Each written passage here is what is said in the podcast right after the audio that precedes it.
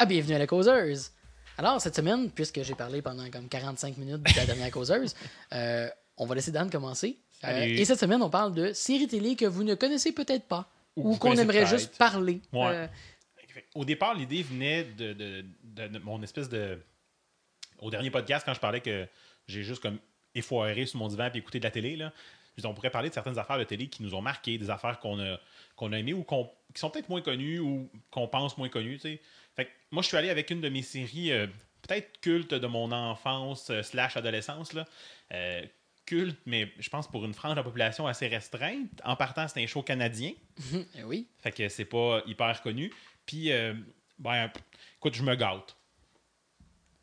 I come from the net, through systems, peoples, and cities, to this place, mainframe. My format, Guardian, to mend and defend, to defend my newfound friends, their hopes and dreams, to defend them from their enemies.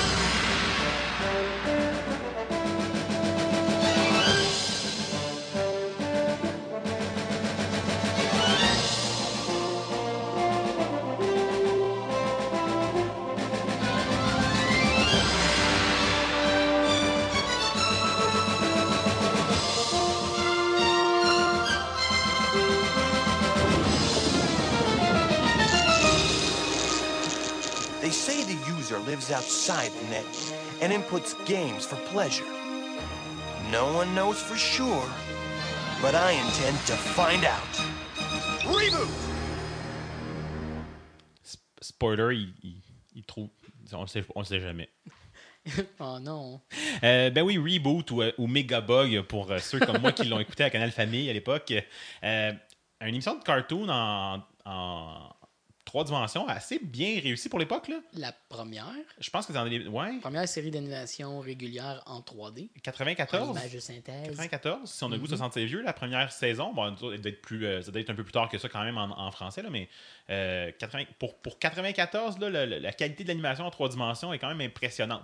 Fait que, comme ça le disait dans l'info, dans l'intro, ça se passe dans un ordinateur. euh, c'est comme les des personnages qui vivent dans le mainframe puis qu'il faut qu'ils défendent contre les jeux parce que quand qu'on- qu'un utilisateur gagne un jeu, ça détruit une portion du mainframe. Là.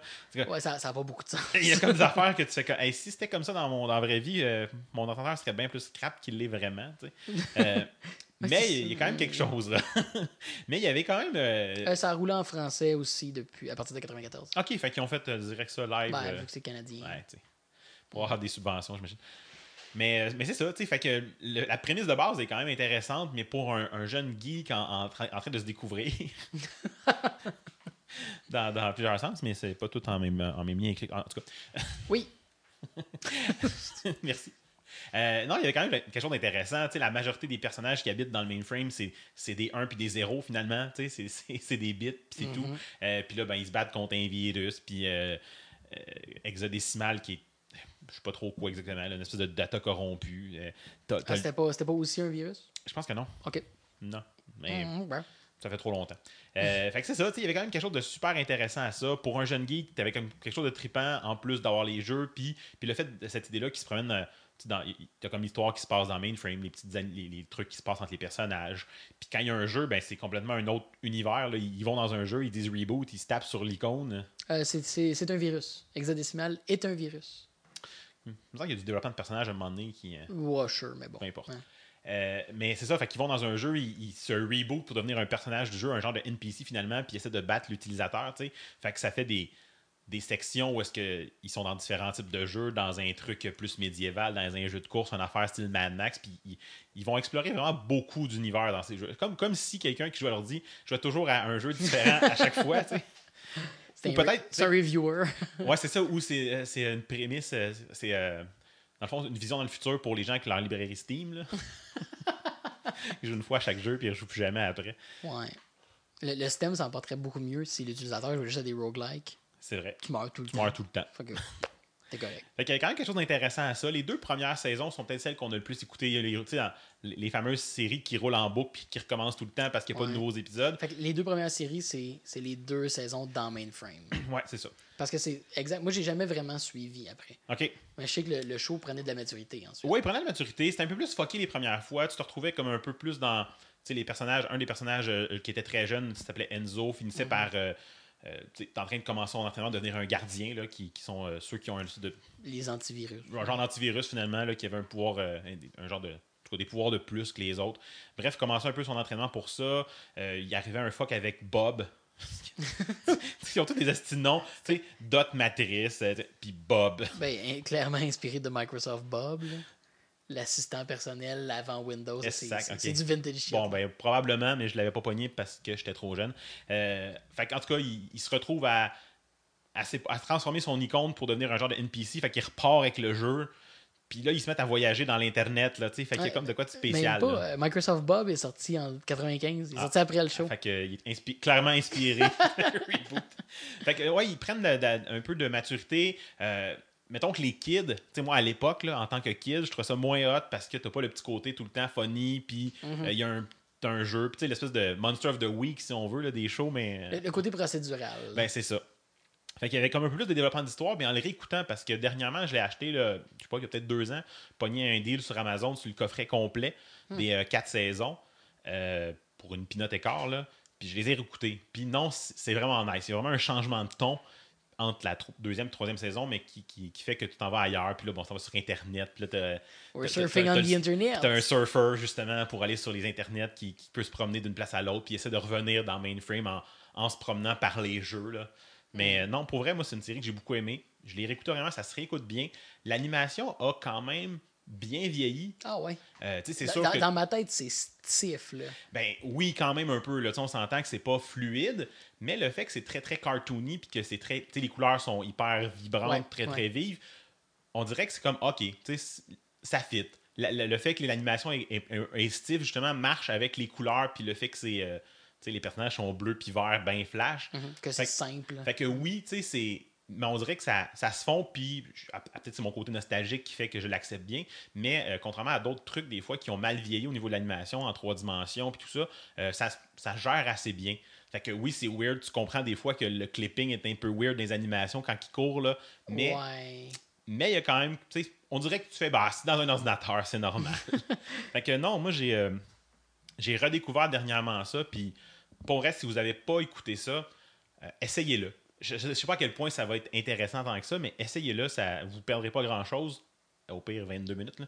Mais il y- Ouais. il y, a des gags qui sont, tu sais, encore, on- je les ris encore, puis quelqu'un qui a écouté le show, euh, tu, tu peux lui lâcher un paquet de, de liners qui reviennent, puis il y a des personnages récurrents comme mais même pas des personnages importants qui sont récurrents pareil. Euh, Mhm. t'as- des personnages qui sont vraiment juste un- là pour le gag, mais qui. Le, moi, j'ai j'ai toujours bien aimé le, le journaliste.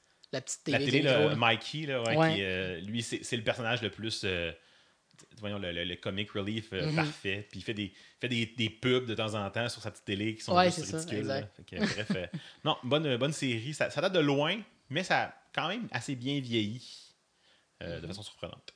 D'accord. Je sais que d'ailleurs, euh, il y, a- il y a une version moderne qui s'en vient. Il y a une- un reboot Ouais. de reboot. Je suis comme pas sûr. Ça, ça a l'air euh, ça a l'air Power Rangers-esque, là, qui mixe du live action avec des sections en CGI, puis avec des personnages adolescents, humains. Genre, on drop beaucoup l'univers, là, ça, ça a l'air un petit peu désolant. là. Euh, mais bon. On hein, va l'essayer là, quand ça va sortir, ouais, mais ouais, Mm. bon. Tristement. je risque de. Ouais, fais-toi pas trop d'attente, ça n'a pas de l'air. Ben, j'ai écouté mes vieilles séries. Puis, Il, il- a déjà failli avoir un, euh, un, euh, un spin-off euh, basé sur les binômes. Ah! Un petit personnage qui habite le même très drôle. Il hein. était supposé, ça avait été annoncé au, euh, il y a une dizaine d'années, c'était milieu 2000 que c'était supposé d'avoir lieu. Mais malheureusement, ça a comme tombé à l'eau. Mais les noms des personnages sont tous très drôles. Tu sais, le virus Megabyte, la- l'autre virus Hexadecimal, euh, Hack and Slash, là, les deux genres de henchmen. Ah oui, c'est vrai, j'avais oublié eux autres. Les deux classiques stupides Ah ouais, de ça. Megabyte. Que, ça. euh, mais j'avoue que sur les bidons, ça reste quand même, quand même assez drôle. Puis euh, je me rappelle où je m'en allais, mais c'est pas grave. Fait que non, euh, reboot, euh, quand même plaisant. Cool. Puis fait marquant, là, quand vous arrivez, c'est à la fin de la troisième saison. En tout cas, quand ils finissent par revenir sur, euh, dans Mainframe, il y a une espèce de. Le, der- un- le dernier épisode est une petite comédie musicale faite par les binômes qui relate comme toute l'histoire du show depuis que.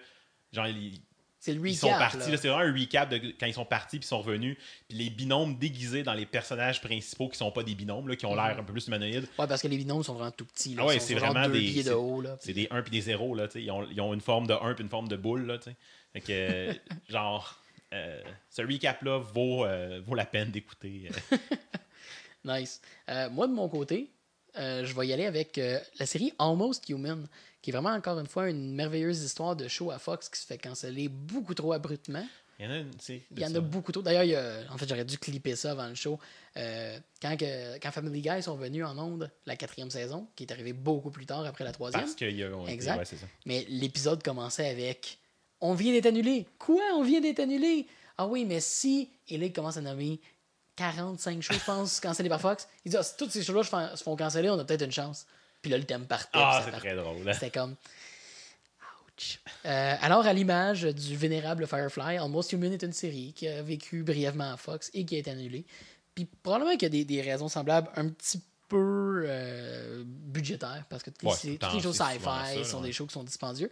Parce que Almost Human, et parce que je suis pas prévisible du tout dans la vie, moi, Almost Human, c'est un show euh, cyberpunk. Euh, mais bon, c'est une mauvaise description de dire que c'est un show cyberpunk. Je vais dire que c'est un show futur proche. Parce que euh, on n'est principalement pas dans les recoins sombres de la technologie dans le futur. Tandis que Cyberpunk est supposé présenter justement les, les gouttières, le high-tech, low-life, le, comment que le monde pauvre vive dans ce monde futuri- futuristique-là où tous les gros riches ont beaucoup, beaucoup d'argent. Euh, c'est une série qui, qui avait déjà, qui, qui avait déjà gagné beaucoup de points en partant en castant Carl Urban comme acteur principal, euh, qui jouait dans le nouveau Dread, qui faisait Ok. Éomer dans Ouais. Lord of the Rings. Bon, euh, l'acteur est bien apprécié et il fait une super belle job, mais Michael Ealy, qui joue son partenaire Android dans ce show-là, lui vole complètement le show. euh, je sais pas dans quoi il jouait d'ailleurs, Michael Ealy. euh, moi, je le connais juste de ce show-là. Mais Mais vu que j'ai IMDB d'en face, je peux juste cliquer dessus hein, puis sûr. aller voir. Connu pour Seven Pounds, Too Fast, Too Furious. Ouais, finalement, ça ne servait pas à grand-chose de cliquer là-dessus. Alors, cela dit, on va revenir. Euh, L'histoire, dans le fond, c'est que euh, Carl Urban joue le rôle du détective Kennex, euh, qui, lors d'une intervention avec son équipe, se font prendre dans un piège et toute son équipe se fait tuer et lui se fait déviarger une jambe solidement. Et il est essentiellement laissé pour mort, puis c'est pour ça qu'il survit. Et à son réveil, Ça, ça- ça ressemble un peu au- à la prémisse de Robocop 1. Là. ben, c'est- pas, pas exagéré d'y comparer. Il, y a, il y a quelque chose à, à ça. Parce qu'il y a aussi toute l'histoire de. Le, le concept qu'il y a quelque chose de plus gros qui s'est passé à ce moment-là, puis que l'histoire cherche à l'explorer. Mais malheureusement, c'est pas Red Foreman qui pète la gueule. non, malheureusement. Toujours déçu. Euh, puis à son réveil, ben, euh, bon, il y a de la misère à se réhabiliter, évidemment. Puis euh, dans son équipe, en fait, il y a des membres de son équipe qui auraient pu être sauvés, mais il y a des androïdes qui sont la série actuelle en vigueur euh, dans, dans, dans cet univers-là, qui prennent des choix que mathématiques. Puis qu'à cause de ça, ils refusent d'aller de, de prendre le risque d'aller sauver parce que le, un, de, un de- des- des- membres de son équipe, dis-je, parce que son taux de survie est trop faible à cause de la blessure qu'il a. Puis depuis là, toute la, la suite d'événements, etc. Fait que là, il n'y a plus aucune confiance et il déteste profondément. ça, non, exactement. Euh, mais c'est ça. Fait que là, bref, le personnage de Kennex, euh, ben, il déteste profondément ces androïdes-là. Il est incapable de leur faire confiance. Fait qu'il veut plus jamais travailler avec des machines. Fait que là, quand il retourne au poste de police pour, être, pour retourner au travail, ben là, évidemment, il est assigné, comme tous les policiers, à un partenaire androïde. Puis il le calisse en bas de son char. Bref, il fait tout pour que ça marche pas. Fait comme, ah, il y a eu une malfonction, il a sauté en bas du véhicule. Euh, bon. Puis il se fait éventuellement assigner à un modèle ancien qui, qui ont été mis out of commission parce que ces androïdes-là avaient des problèmes où ils pouvaient virer fou puis attaquer du monde. Fait que là, ils ont tout tiré out of commission, toute cette série-là, même s'il n'y avait pas de problème. Euh, mais, euh, bref, il y en a un qui est décommission, qui est encore dans le poste de police, puis qui n'a pas le problème. Il n'a pas exhibité le problème. Fait que pour faciliter la transition, parce que c'était des modèles qui avaient beaucoup plus de personnalité, qui étaient plus humains, euh, ce que les gens croient amener à leur problème, d'ailleurs. Ouais, ouais. Bon, ils vont dire on va vous donner ça à détective parce que comme ça, ça va peut-être faciliter. Et c'est de là qu'on part et ça devient un, à quelque part un body cop show, mais entre un humain et un androïde. Mais l'androïde est quirky à mort. Il est, euh, il y a des tics. Il est en char, il est bored, il se met à faire des. Il faut que j'écoute ça. Puis, fait qu'il hyper, hyper quirky, mais évidemment, comme tout bon show qui doit explorer les relations humains-androïdes, ça questionne beaucoup la nature de l'humanité. Ouais. Parce que c'est un robot qui, malgré toutes ses capacités, toute sa programmation, tout ce qu'on sait qu'il doit outright faire, euh, vient à se poser des questions, vient avoir des questionnements sur l'idée de qu'est-ce que je fais dans la vie, euh, qu'est-ce qui fait que t'es pas humain. t'sais. Puis d'un personnage qui n'a pas d'affection pour les androïdes, euh, ça, ça pose toujours un. Ça fait une courbe de, de- de narrative intéressante pour ce personnage-là. Donc, on a. C'est un, c'est un procédural. Fait à sa base, c'est un chaque épisode est une enquête dans cet univers-là. Puis j'ai trouvé ça vraiment intéressant parce que l'univers est vraiment, vraiment cool. Puis on n'a pas eu le temps de le découvrir au complet. Ouais, c'est ça. Y a-tu juste une saison? Il y a juste une saison, puis ils n'ont pas fait, ils ont pas front-loadé tout ce que l'univers est. Ce qui fait qu'il y a beaucoup de choses qu'on découvrait à travers le temps, qui fait que ça rendait ça encore plus intéressant. Parce que je pense que les meilleurs sci-fi, les meilleurs fantasy, euh, tous ces, ces univers-là sont à leur meilleur quand on les découvre. Ouais, puis qu'on les explique pas, tu sais, c'est ça. Eh, ben, euh, oui, idéalement, on les explique pas, mais quand tu arrêtes de découvrir quelque chose sur un univers, il est plus intéressant. Ouais. Parce que c'est ça la moitié du fun du sci-fi et du fantasy. Fait que le fait qu'il ne l'expliquait pas, puis qu'il y avait des hints de diverses choses, ça, ça le rendait encore plus intriguant, ce qui rend ça encore plus frustrant que ça soit annulé. Ouais. Mais il y, avait la. euh, il y a- il y avait la notion qu'il y a un mur autour de la ville, puis qu'il y a comme des gens qui veulent vivre déconnectés de la grid, puis qu'il y a des pauvres. Fait que, le cyberpunk est là. Parce que sans. tu sais, Je peux pas vous vendre rien tant que ça parce que le show finit pas, puis c'est un procédural, puis il y a plein de belles choses, mais tu sais, on apprend qu'il y, Ouais. y a des humains qui sont comme créés parfaitement génétiquement. On a un petit côté de Gattaca où ce qu'on va avoir comme une des filles qui est devenue policière, qui a comme un peu contredit tout ce qu'elle était créée pour faire finalement, parce qu'elle va prendre une job que, voyons, t'es es génétiquement parfaite, tu sais tout ce que tu veux, t'as le brain que tu veux, tu peux faire absolument. Elle devient policière. Euh, fait que là, il y a côté justement manipulation génétique, puis de contredire sa programmation génétique. Euh, mais bref, juste un épisode que je veux. C'est tout intéressant, ça, parce que tu sais, d'un côté, tu as des humains qui sont engineerés, qui sont comme programmés, tu Mhm. des androïdes, puis lequel qui est plus humain là-dedans, rendu là, tu sais, c'est- euh, Et Voilà, la question C'est- c'est est. ça qui est vraiment cool. C'est ça, si tu été programmé génétiquement, en quoi tu es différente d'une machine qu'on donne le libre arbitre. Il y a comme quelque chose qui se passe là. Ah mais ouais. mais il y a un épisode exceptionnel. En fait, c'est la plus belle télé cyberpunk que j'ai vue. C'est un épisode sur euh, une compagnie qui font des cœurs artificiels OK? et que, il va quand même que je le spoilerai, hein, euh, qui font des cœurs artificiels, puis il y a du marché noir des organes qui a lieu.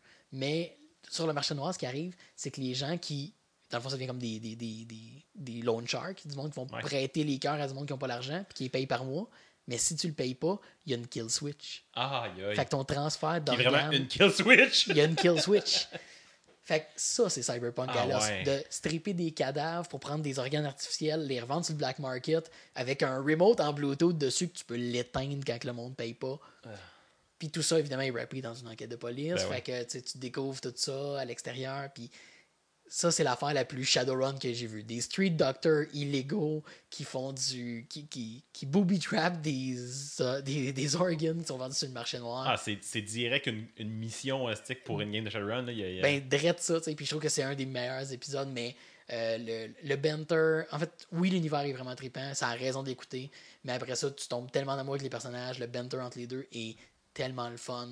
Euh, très très court, malheureusement. Ça a été juste une seule saison. Euh, J'essaie de vérifier le nombre d'épisodes. Euh, 13 épisodes. Ouais, c'est vraiment court. Une vraie- une saison, Ouais, ouais. c'est ça. Ce qu'on appelle les half-season américaines. Euh, Demi-saison, 13 épisodes.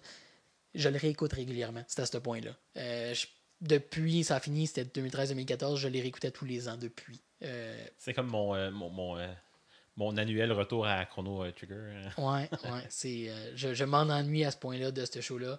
Euh, c'est loin d'être parfait, mais ça s'en allait à une belle place, puis ils n'auront jamais la chance de le découvrir. Mais je vous suggère quand même de visiter ce qui est là, parce que tout ce qui est là, euh, c'est pas perdu.